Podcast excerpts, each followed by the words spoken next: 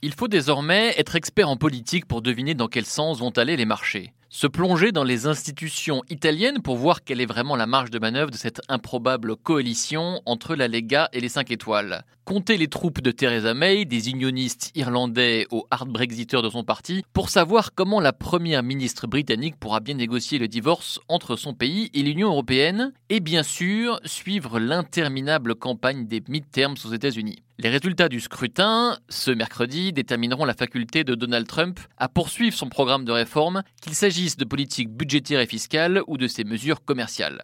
En se focalisant sur ces différents événements politiques, les investisseurs risquent cependant de manquer l'essentiel, car ils occulteraient alors un phénomène autrement plus important pour les marchés, la remontée actuelle des taux d'intérêt. Elle est déjà sérieusement entamée aux États-Unis sous la baguette de la Réserve fédérale et elle pourrait commencer à prendre le même chemin en Europe l'année prochaine. C'est un changement de paradigme majeur pour les marchés, nourris pendant des années aux taux zéro et aux liquidités abondantes. Les investisseurs vont en effet devoir réapprendre à donner un prix à l'argent, au temps et au risque. Cette phase est inédite dans l'histoire économique. Elle peut occasionner quelques turbulence. D'abord parce que la remontée des taux, si elle est trop brutale, mettrait en difficulté les entreprises et les États qui se sont massivement endettés ces dernières années. Ensuite parce qu'elle mettrait sous pression les marchés émergents, toujours très sensibles au resserrement des conditions financières. Enfin parce qu'une erreur de politique monétaire n'est pas à exclure. La tâche des banquiers centraux est d'autant plus difficile qu'ils doivent composer avec des gouvernements désormais désireux de leur dicter leurs futures décisions. Trump vient ainsi de lancer les premières piques contre la Fed et l'Italie pourrait bien mettre la BCE à rude épreuve à l'avenir, la politique n'est finalement jamais très loin.